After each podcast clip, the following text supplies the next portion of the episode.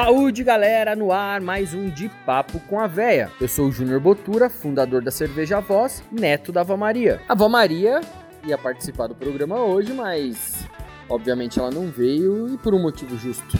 Tá aí o recadinho dela para vocês. Júnior, com esse negócio da corona, não dá pra mim sair, velho não pode sair, nessa, também tá agora à noite. É isso aí, vó. Velho tem que ficar em casa mesmo, não só velho, como as pessoas todas que estão no grupo de risco. Acho que é muito importante as pessoas terem essa consciência. Então a gente pede aqui que cuidem dos idosos, fiquem em casa. Se você está perto da voz e precisar de qualquer ajuda para supermercado, farmácia, padaria, das duas da tarde até as seis da noite, até as seis da tarde, estaremos aqui disponíveis para fazer qualquer corre de supermercado, para qualquer pessoa que precisar e tiver ao nosso alcance aqui perto da Casa Voz. Fica aí o recado. E o episódio de hoje conta com o apoio da Enjoy. A Enjoy é uma startup, eles ficam dentro do Cubo lá na Vila Olímpia. O Cubo é um lugar de startups né, do Itaú. E o que a Enjoy vende é um serviço de conveniência ao consumidor e eficiência operacional para os estabelecimentos, né, para os bares, para os PDVs. E isso através de uma tecnologia de automação das chopeiras. Então a ideia da Enjoy é conectar todos os elos da cadeia de valor, do fabricante, distribuidor, o ponto de venda e o consumidor. E essa novidade em breve vai estar disponível aqui na Casa Voz também. E se você se interessou e quiser saber mais, basta acessar as redes sociais da Enjoy, let'senjoy.it ou no Instagram também, que é let'senjoy.it. It. É isso aí. No programa de hoje eu conversei com Adécio Simeone. Ele que é de São João da Boa Vista, no interior de São Paulo, formado em engenharia de alimentos e um entusiasta da cerveja, que depois tornou esse entusiasmo todo em profissão e hoje ele é dono de uma distribuidora e importadora chamada Hey Hops. Ele contou pra gente toda a sua trajetória, tanto na vida pessoal quanto na vida profissional, e também a luta contra o câncer. Contou pra gente como é enfrentar essa doença horrível e o papo ficou muito bacana. Espero que vocês gostem. É isso aí.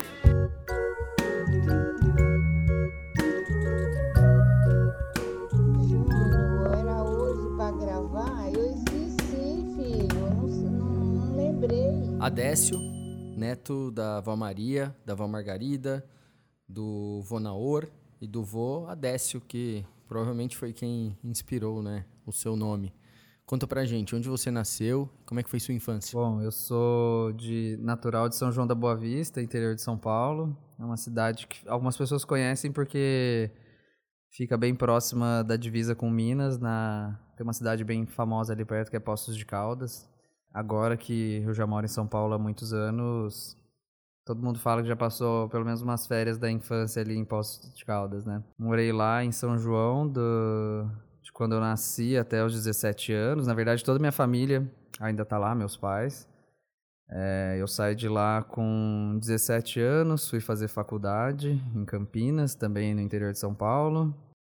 Me formei em engenharia de, de alimentos na Unicamp. Fiquei oito anos lá em São Paulo e... Ah, desculpa, lá em Campinas. E agora já estou em São Paulo já há uns sete, oito anos. Mas como é que foi lá? Conta um pouquinho de São João da Boa Vista. Eu sei que você gosta de lá, né? Inclusive fica para outro episódio você contar sobre o cemitério de São João, né? No cemitério de São João, não. É, do- é como é que É chama? de Aguaí, não, mas o Aguaí. de São João também, porque as obras são do mesmo Eu Arthur, fui, né? eu, Muitas eu gosto muito esculturas lá. cemitério e eu, eu fui visitar os dois cemitérios e Aguaí tem um cemitério que é muito interessante. Bom, São João realmente uma cidade tranquila, não é Bom, é pequena, lógico, mas não é tão pequena considerando a região, né? Ela é a comarca ali. Uma cidade, de- na época que eu morava lá, falava assim 80 mil habitantes, hoje em dia já deve ter mais, mais de 90 mil. Mas é uma cidade bem tranquila, assim. É... O IDH lá é um IDH elevado, então a qualidade de vida lá é muito boa, tanto de serviços, né, serviços públicos, quanto também de atividades, de lazer, né. Meus pais, a, a casa deles fica, né, numa parte bem, na- vou dizer, na- nas bordas da cidade, perto da Serra da Mantiqueira, então era um, a gente, eu e os meus amigos de infância, a gente vivia passeando, indo pro lago, indo fazer caminhada.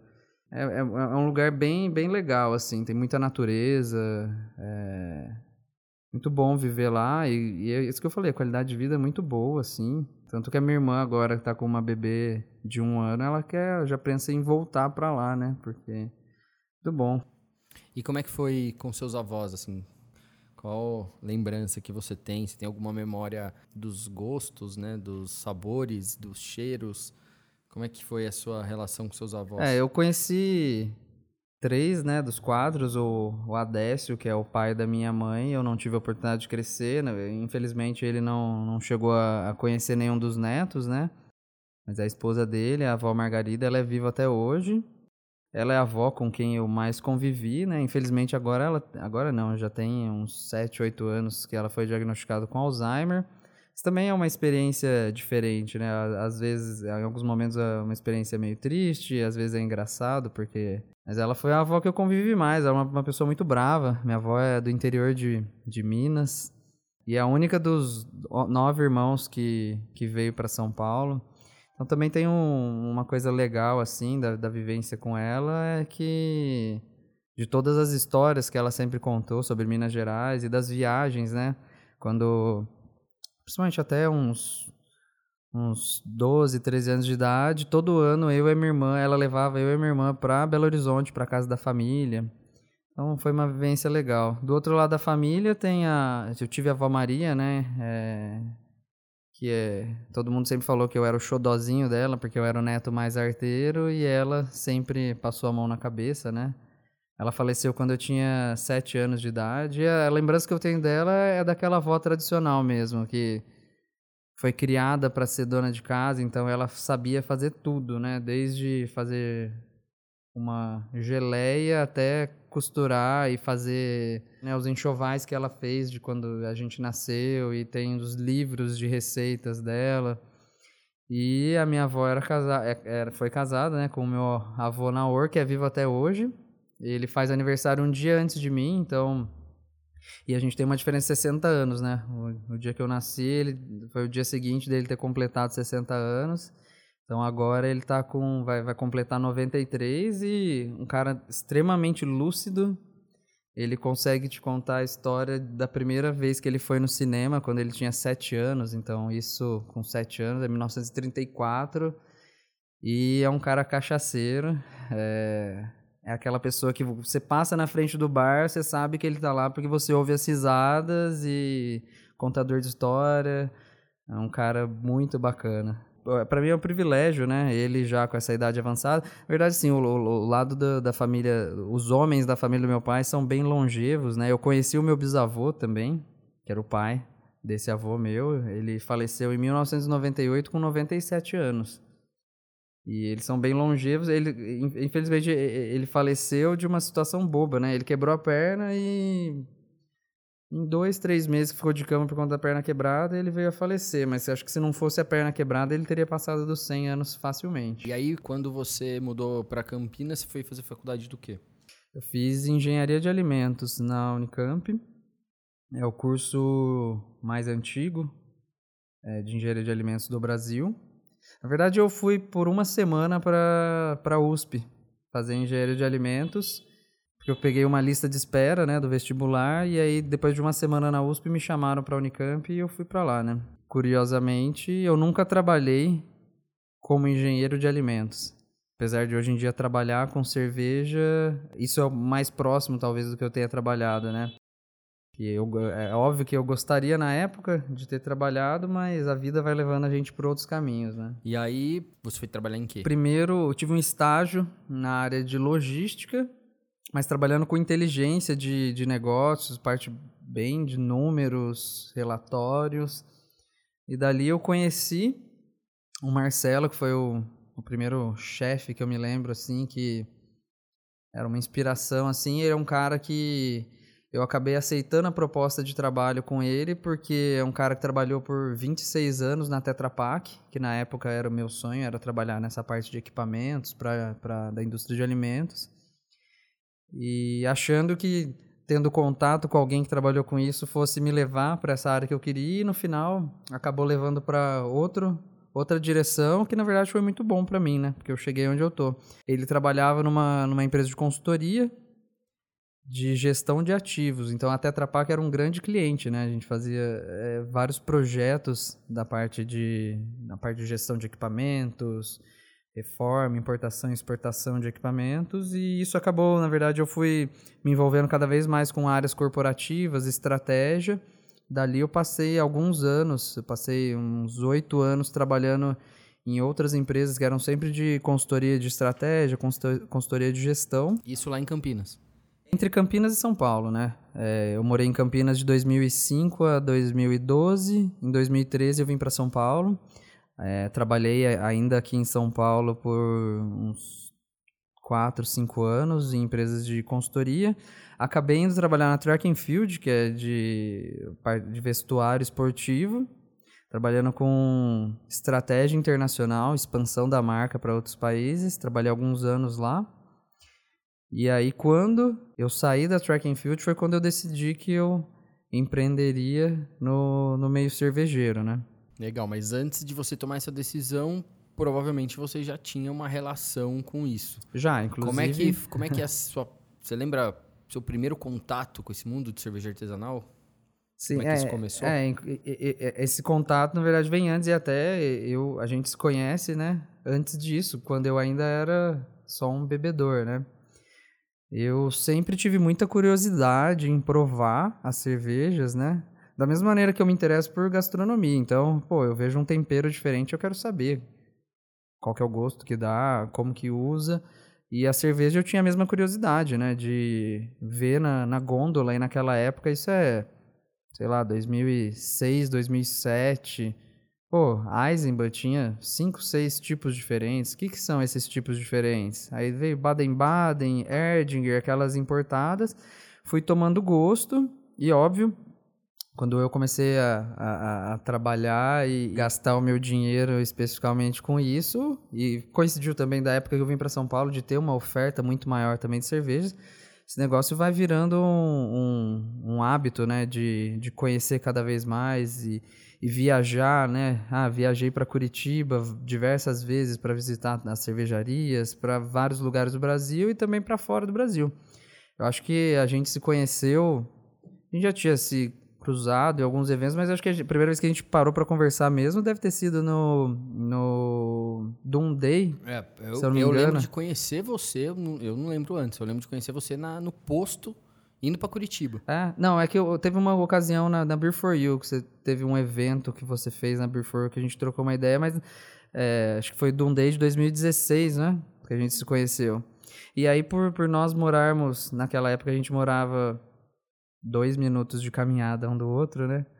Eu frequento, comecei a frequentar bastante a Casa Voz e, e isso não, não aconteceu só com você, né? Eu acabei conhecendo diversas outras pessoas que, eh, de uma maneira ou de outra, acabaram contribuindo para minha decisão de, de, de, trabalhar com isso, né? Pessoas de cervejarias, donos de bares, é, outros consumidores, né? Isso tudo criou, foi a, a, a, a, sementinha que, que germinou a ideia, né? Agora, assim, antes de entrar, né? Porque aí você vai falar que né, você fundou a hey Hops e eu quero saber dessa história. Mas antes disso, é, eu queria que você contasse, né? Você acho que é um cara que tem uma história de superação, né? De uma de uma doença, né? Que é o câncer e você, para mim, eu já te falei isso várias vezes, você é exemplo de de como você lida com a, né? Como você lidou e que você lida até hoje. Eu fui diagnosticado por volta de fevereiro de 2016. Eu sofri uma lesão praticando esporte no ombro, um, não é exatamente um, um, rompimento de tendão, mas teve um. Agora eu não, não lembro o termo para explicar, mas teve uma lesão né, no tendão. E eu fiz alguns exames. Nos exames notaram que tinha alguns nódulos na região, mas ah, na época não chamou atenção porque era uma região que tinha inflamação, então é normal ter nódulos, é uma região que está com algum tipo de, de inflamação. Fiz fisioterapia Quantos durante. Anos você tinha? Eu tinha na época, isso faz quatro, quatro anos, quatro, cinco anos, né? Eu tinha 28, 27, 28. É, fiz fisioterapia durante vários meses, três, quatro meses. E a lesão no ombro curou. E aí no retorno médico ele notou que os nódulos estavam iguaizinhos a antes. Ele falou: olha, é melhor investigar isso porque a lesão tendo sido curada, esses nódulos deveriam ter diminuído, né? E não não teve mudança alguma. E aí indo, né, fazendo os exames, tal, passando por outros médicos, foi confirmado, né, o diagnóstico de linfoma de Hodgkins, que é um tipo de câncer que acomete pessoas dessa faixa etária mesmo. Foram seis meses de quimioterapia, então foi de maio a outubro de 2016. Esse é um, é, é um, é um período que foi bom para eu aprender a lidar também com outro, outras questões, né? Tipo, suporte familiar, a vida sem o álcool também, que a gente tá no dia a dia, né? Acaba por, por até reforço da profissão a gente acaba consumindo. Foi um período bom para entender na vida adulta como que é ficar sem o álcool. E foi um tratamento difícil, né? Mas eu sempre encarei eh, esse tratamento como encara qualquer doença. Você tem uma gripe, você toma um antigripal você tem um, uma outra doença mais grave, talvez, mas tudo tem um tratamento. Então eu encarei da mesma maneira. É uma doença que é curável, é difícil, vamos em frente. Essa postura foi, acho que, determinante para superar de, de, de, maneira adequada. E acho que as pessoas é, acabam se admirando um pouco, né, é, com, com a minha atitude, né, e acabam falando, ah, você é um exemplo. Tipo, realmente, eu acho que eu sou um exemplo nesse sentido, sabe? De encarar da maneira que é mesmo. É uma doença e tem cura. Vai ser difícil, né? e é, e é isso. Essa foi a primeira vez, né? Aí, infelizmente, foi por volta de julho de 2018. Tava sentado no sofá, batendo papo, passei a mão no pescoço, senti um nódulo. Aquele mesmo dia eu não contei para ninguém, só mandei uma mensagem para minha médica e falei, olha, apareceu uma situação. Naquela época eu já estava passando consultas de retorno a cada quatro meses. Porque depois que você é declarado livre da doença, na verdade, para ser considerado em remissão, que é 100% livre, né? Tem um processo de então um acompanhamento que é ah, nos primeiros meses, todo mês você passa em consulta e até que você passa uma, duas vezes por ano. Naquela época eu estava passando acho que a, cada quatro meses. Eu mandei uma mensagem para a médica porque ia faltar bastante tempo pro, pro retorno. E ela falou: olha, passa segunda-feira aqui, pega a guia de exame e vai fazer. E aí, infelizmente, foi diagnosticado. O dia que eu recebi o diagnóstico foi o primeiro dia que a, a Cecília, que é minha sobrinha, estava na, na casa dos meus pais. Aí, primeiro a gente só manteve a, a notícia entre eu, meu pai e minha mãe. Ele foi o único momento que eu dei uma vacilada, assim, porque realmente não é uma notícia. Nem da primeira vez não é legal de receber, mas a segunda é, é mais pesado, né? E também porque eu sabia que o tratamento ia ser muito mais, mais pesado, né? Foi um tratamento que durou o ano de 2000, na verdade não terminou ainda, né? Mas o tratamento em si foi o, o, o primeiro semestre inteiro, né? De quimioterapias, a cada três semanas. Depois, transplante de medula. Eu acabei ficando é, três meses fora de São Paulo, fazendo tratamento no Hospital do Amor não, lá em Fora isso, acho que é importante você falar disso, porque acho que muita gente não não se liga. Eu já passei por isso algumas vezes e graças a Deus nunca precisei usar, mas você tava, você tinha acabado de trocar de plano de saúde, certo? E aí o plano não cobria, né? Você passou esse perrengue ainda. Hoje em dia, na verdade, depois do segundo semestre de 2019, a ANS mudou as regras, né? Então, hoje em dia, quando você troca de plano de saúde, você não, não tem mais essa necessidade de comprovar a carência, né? Na, naquele momento que eu estava, essa regra não estava em vigor ainda. Então, você, quando trocasse de plano de saúde, você tinha 30 dias para apresentar a carta de carência.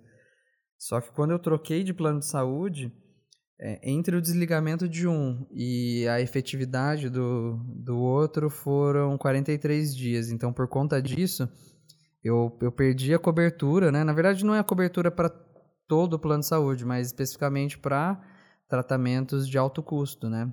Então eu teria uma, uma carência de dois anos e, obviamente, pelo estado que eu descobri também a doença da segunda vez, em dois anos, eu não estaria aqui mais. E aí foi uma batalha para conseguir esse tratamento na, na esfera pública, né? na verdade lá em Barretos não é nem esfera pública, né? O, o SUS ele contribui só com 15% do, do orçamento do, do hospital. Então lá é um hospital filantrópico. E como eu disse, da primeira vez eh, aprendi a lidar com várias coisas, né?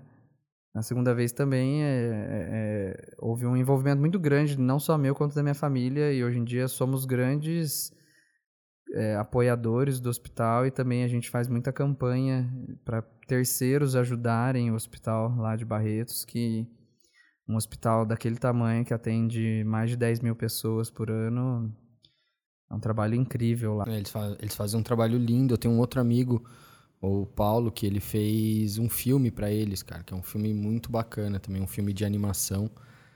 E ele conta, assim, ele se envolveu muito lá com, com, com eles, né, com os... Não, não, não só com o pessoal da agência que fez, mas também com o pessoal lá que comanda o hospital. E ele fala só maravilhas de lá. Cara, e assim, o que, que te move a no meio disso tudo, assim, cara, as pessoas sabiam que você tava, que o câncer tinha voltado, porque chegou num momento que, que realmente, né, o tratamento foi bem pesado, e aí as pessoas te olhavam, né, dava para ver que você tava em tratamento, mas, cara, você não parou de trabalhar, é, era até assim, para mim, eu ficava em umas situações assim, que eu, não, liga para mim, liga para mim, então, assim, no meio de todo o tratamento, em nenhum momento você vacilou, você parou ou o que, que te faz acordar todo dia, agir como se nada houvesse, porque foi pelo menos o que você, que você passava para mim, assim, para mim foi uma lição de, cara, olha o jeito que o cara lida com isso, cara, que doido, meu.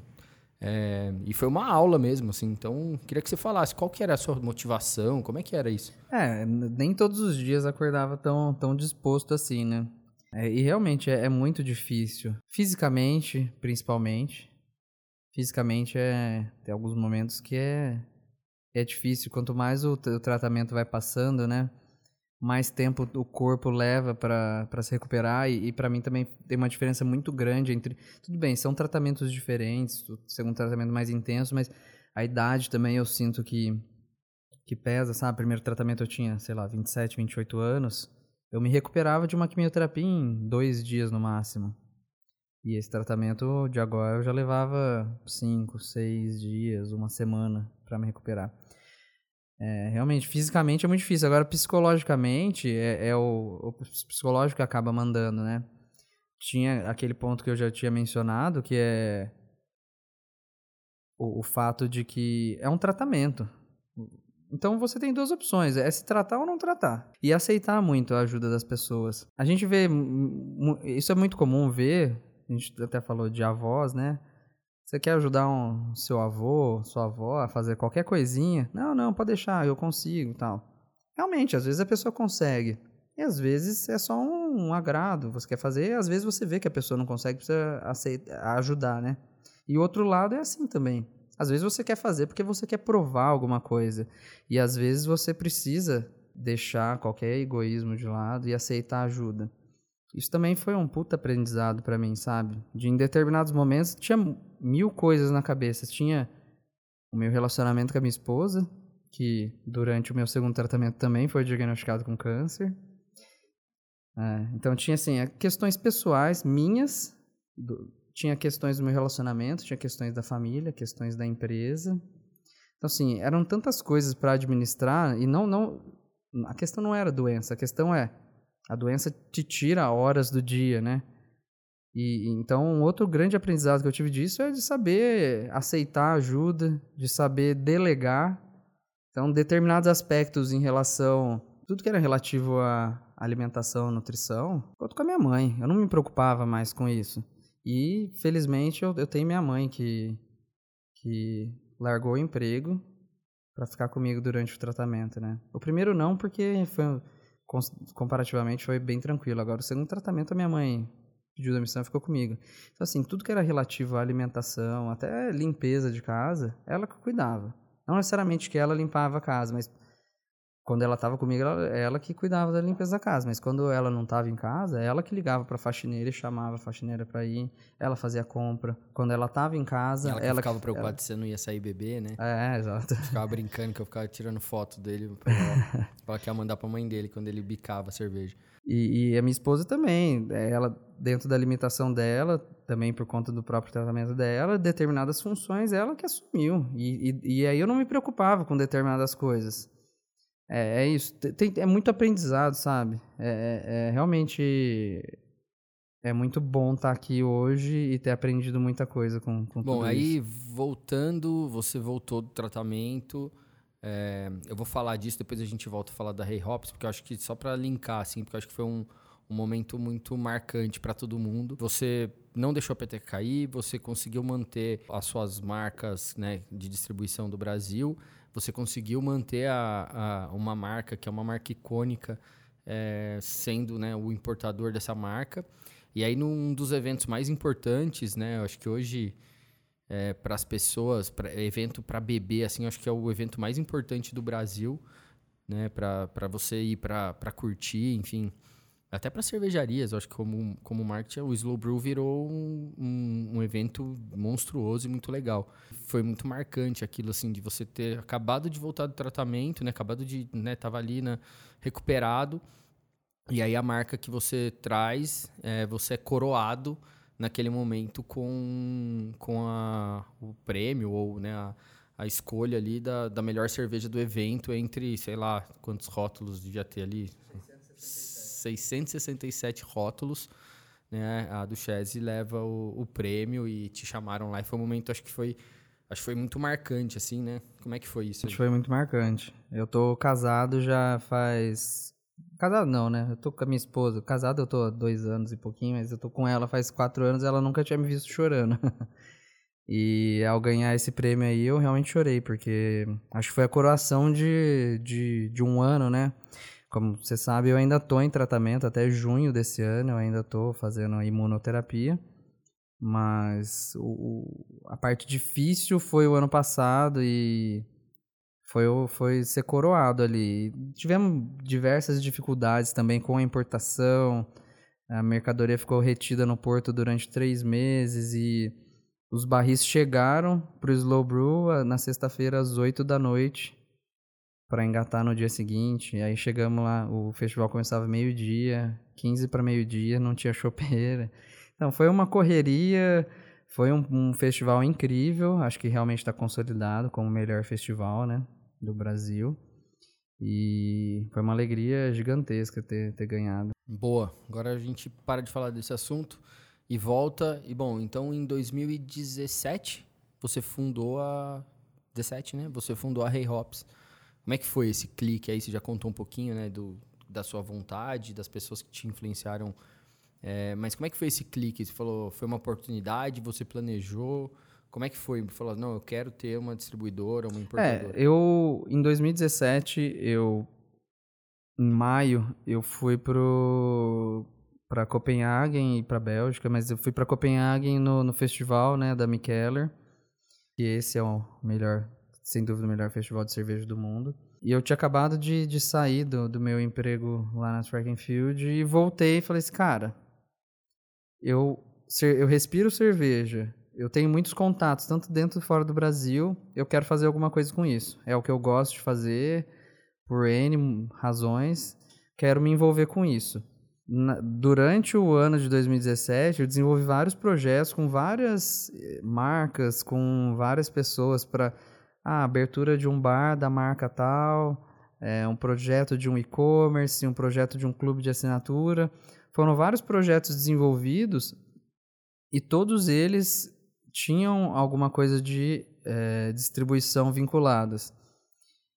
E o projeto que a gente estava mais avançado era um clube de assinatura que, além da a produção era muito grande para só o clube de assinatura e a gente já estava distribuindo os produtos para fora, né? E aí a, o distribuidor da época ele falou, olha, estou encerrando as operações. Então naquele momento a gente, é, ele, ele acabou apresentando todas as marcas, né, que ele já distribuía.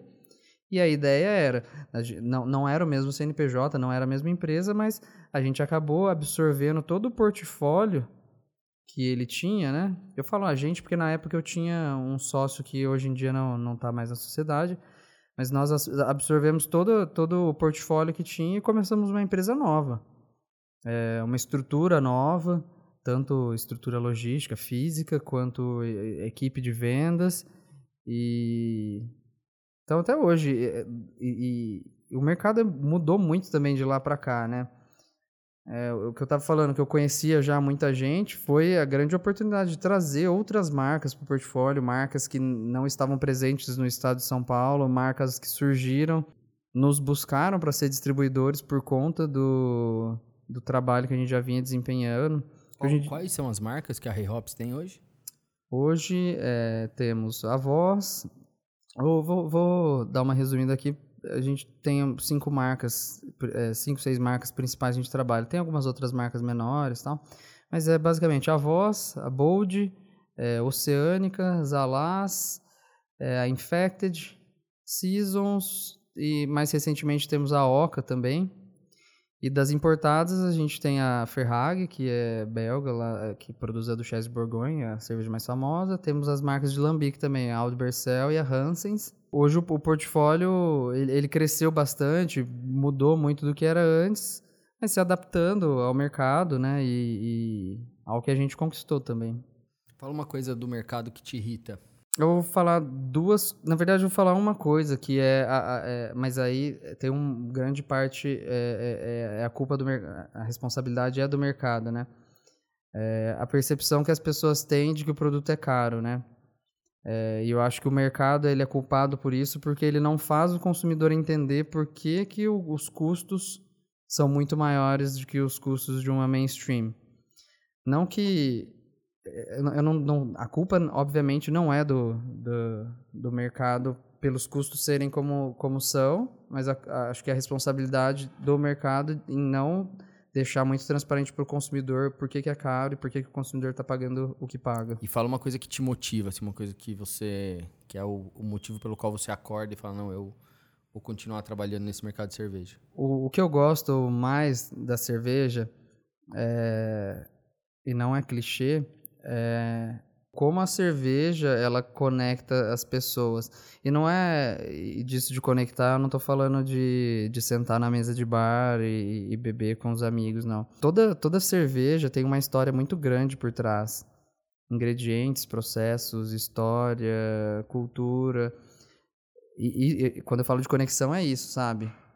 Dois estilos diferentes de cerveja, elas estão conectadas por algum, alguns, algumas, alguns motivos, algumas razões. Eu acho que o, o que me motiva mesmo é, é, é, isso, levar mais essa cultura, sabe? Fazer mais conexões o tempo todo. E como você enxerga essas mudanças no mercado? Eu queria saber sua opinião sobre cerveja de linha ou lançamento? Ou os dois? É, tem a discussão, né? Quem, quem nasceu primeiro, né? O ovo ou a galinha. Eu não sei se a questão do, do lançamento da novidade é puxada pelo consumidor ou empurrada pelo, pela criatividade do cervejeiro. Mas tem algumas questões que são estruturais que precisam ser resolvidas para uma marca definir o que, que ela quer fazer, né? Para trabalhar um produto de linha, um produto que vai ter recompra, você precisa de preço. Isso falando de macroeconomia, você precisa ter preço. Se você vai fazer só lançamento, você pode cobrar um preço mais alto. E hoje em dia no mercado que a gente vê é quem trabalha com lançamento é cigana, não tem, que não tem estrutura para ter preço barato. Quem tem produto de linha é quem tem fábrica e consegue reduzir custos diariamente. Isso falando do lado da cervejaria. Agora, do ponto de vista do consumidor, a gente não, não, não, não dá para é, se enganar e achar que todo consumidor quer lançamento. Da mesma maneira que nem todo consumidor quer produto de linha. Acho que a marca ela precisa se encontrar. Eu acho que não, não é impossível uma marca trabalhar com os dois ao mesmo tempo. E eu acho que, na verdade, por exemplo, a Voz vem provando isso desde sempre. Ela tem produtos de linha e ela tem lançamentos. Eu acho que é possível conciliar os dois, mas cada um voltado para um público diferente. E você se considera um beer geek? Eu sou um beer geek, com certeza. Qual é o papel do Beer Geek? Ou o Beer Geek tem papel no mercado? Ele tem um papel como consumidor. Ele é o cara que vai comprar novidade, que quer novidade. Então, da mesma maneira que tem um cervejeiro que vai usar toda a criatividade dele para produzir um produto único, lançamento, tempo constante, ele vai produzir para esse público, né? Óbvio que o, o restante do público pode consumir. Agora, eu não vejo o Beer Geek como um influenciador. É óbvio que geralmente os Beer Geeks estão mais antenados no que tem de mais inovador, talvez, do ponto de vista de produto, né? Não de processo, mas de produto. Mas eu não, não vejo o Beer Geek influente a ponto de mudar hábitos de consumo de um consumidor que só quer beber a lagerzona dele. Você acha que, por exemplo, na sua família, quando as pessoas querem saber de cerveja, não te perguntam? Então, esse é o grande problema. Não? É... Não, tô perguntando. Não, não. A questão é: o grande público não, não quer saber de cerveja. Ele quer beber. Não, mas eles não te perguntam quando. Ah, ah, sim. Ah, o que você acha sobre o assunto da moda? E você não acha que, que o Beer Geek, ele, ele consegue influenciar as pessoas no sentido de falar bem ou mal, ou indicar... Ah, o Geek com certeza ele consegue falar muito mal sim, das então, coisas. Exatamente. Eu não sei o como... Eu, eu, não, eu, eu, eu posso falar por mim eu, eu tento educar as pessoas o máximo possível. Agora, eu não posso falar por todo mundo, né? O Geek, ele, tem, tô... ele tem uma, uma, um, um, uma característica que é ser muito crítico, né? Sim. Não necessariamente de uma maneira positiva, né? Sim. Não, eu falo isso porque, assim, eu acho super importante as pessoas, né? Os beer geeks, as pessoas que se consideram beer geeks. Mas eu... E aí, assim, eu e o Odessa, a gente tá aqui numa conversa amistosa, mas a gente briga pra caramba, assim. E esse é um dos assuntos que a gente discute bastante. E a gente não vai ficar discutindo aqui, mas só para colocar o ponto de vista é eu, eu acho que as pessoas, né, e eu já falei isso em, em, em outros programas, as pessoas, os beer geeks, eles não fazem ideia do tamanho e da importância que eles têm para o mercado. E eu posso estar totalmente enganado, mas a visão que eu tenho é que eles não fazem ideia do quanto eles influenciam as pessoas, de quanto, ele eh, de quanto eles influenciam as marcas. deveria existir essa consciência. Só consciência, assim. Você não precisa fazer nada. Mas eu acho que, assim, saber que, assim, cara, influencia muito as pessoas. Mas muito, muito, muito. Ah, com certeza. Tem, acho que desde tem... a hora que você está no EAP de, fazendo um bottle share e tem a mesa do lado olhando e o cara olhando aquilo e falando, cara, o que, que esses caras estão É, então, é justamente isso. Acho que, tipo, tem muita cara, gente véio, que, que se dali, assusta, vai né? dar um Google pra saber. Muitos deles vão falar, meu, os caras estão tomando uns negócios lá que não tem, cara, para vender. E como é que é isso? E aí o cara vai, entendeu? Então, assim, existe muita influência, assim, e eu acho que é mais do que se fala. E falar, ah, não, o Berg não paga conta. Cara, não, não acho isso. Pra gente encerrar aqui, me fala um pouquinho o que você gosta de beber quando você tá sozinho. É, sozinho é difícil, né? Para felicidade da minha mãe, eu não tenho o hábito de beber muito em casa. E não é questão de regime nem nada, mas é, é, eu acho que a bebida ela tem que estar relacionada com a ocasião, né? Se for pegar os, o estilo de cerveja que eu mais gosto é, são as lambics, definitivamente. Óbvio, eu gosto de ah, uma IPA, uma stout, mas o que eu gosto mesmo é lambique não só pelo, pelo líquido em si, a história me fascina, mas também não é, exatamente, não é, não é todo dia que dá pra beber, né? O que tem hoje na sua geladeira? Tem muita coisa, mais do que eu gostaria. Na gel... Não, na geladeira, não aquelas montes que você guarda lá, na geladeira. Exatamente. Tem cerveja, tem cerveja de massa? Não, de massa não. Eu, não. eu não consumo cerveja de massa. Na verdade, se você for na geladeira de casa hoje, tem uma Kremer que um amigo da minha esposa foi em casa, levou um, um six-pack e sobrou uma lá. e enquanto a gente conversou aqui, você trouxe uma cerveja pra gente tomar. Que por sinal, é uma delícia de cerveja. Muito boa. Fala um pouquinho dela. É uma colaborativa da 4 Graus, lá do Rio de Janeiro, com a, a Demolen, né? A cervejaria holandesa. É uma barley wine com adição de kumaru, a semente, né? E se eu não me engano foi chips de de amburana. É, chama Kumaru e Kumaru Boom. É, essa cerveja eu acho que dificilmente vai, a gente vai encontrar ela. Ela é de 2017. É, eu gostei muito dela à época. Já tem o que? Seus dois anos, dois anos e meio, né? 11 de 17? É, tem dois anos. Eu, eu gostei muito e me impressionei muito com ela na época que ela foi feita. Eu comprei uma e guardei. É, porque o, o, Meno, né, que era o, o, o, Na época ele era o proprietário e o mestre cervejeiro da, da cervejaria, ele esteve no Brasil e, e fez diversas cervejas colaborativas. Na época ele fez com a 4 Graus, fez com a Trilha, fez com a Dogma, com a Urbana. Eu não, não posso dizer que eu sou amigo dele, mas eu já estive com o Meno em diversas situações, tanto aqui no Brasil quanto fora. Eu gosto muito dele.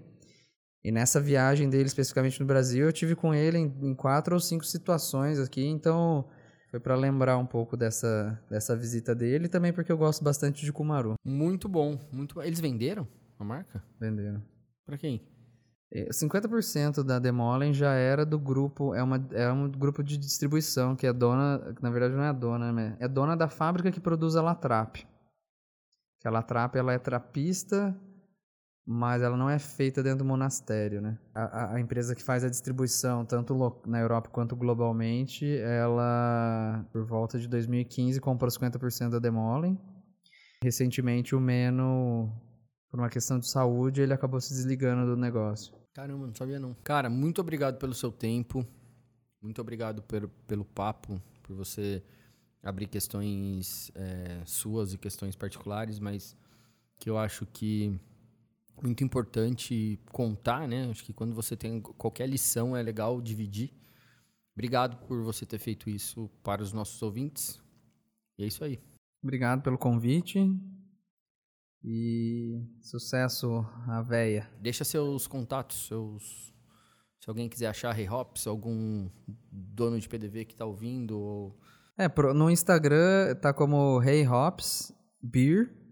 É, hey, hey Hops é uma homenagem ao Hey Ho do, do Ramones. Então é H-E-Y-H-O-P de pato, S de sapo, Beer, B-E-R. Ou no Facebook também. Beer em inglês. Beer em inglês, isso.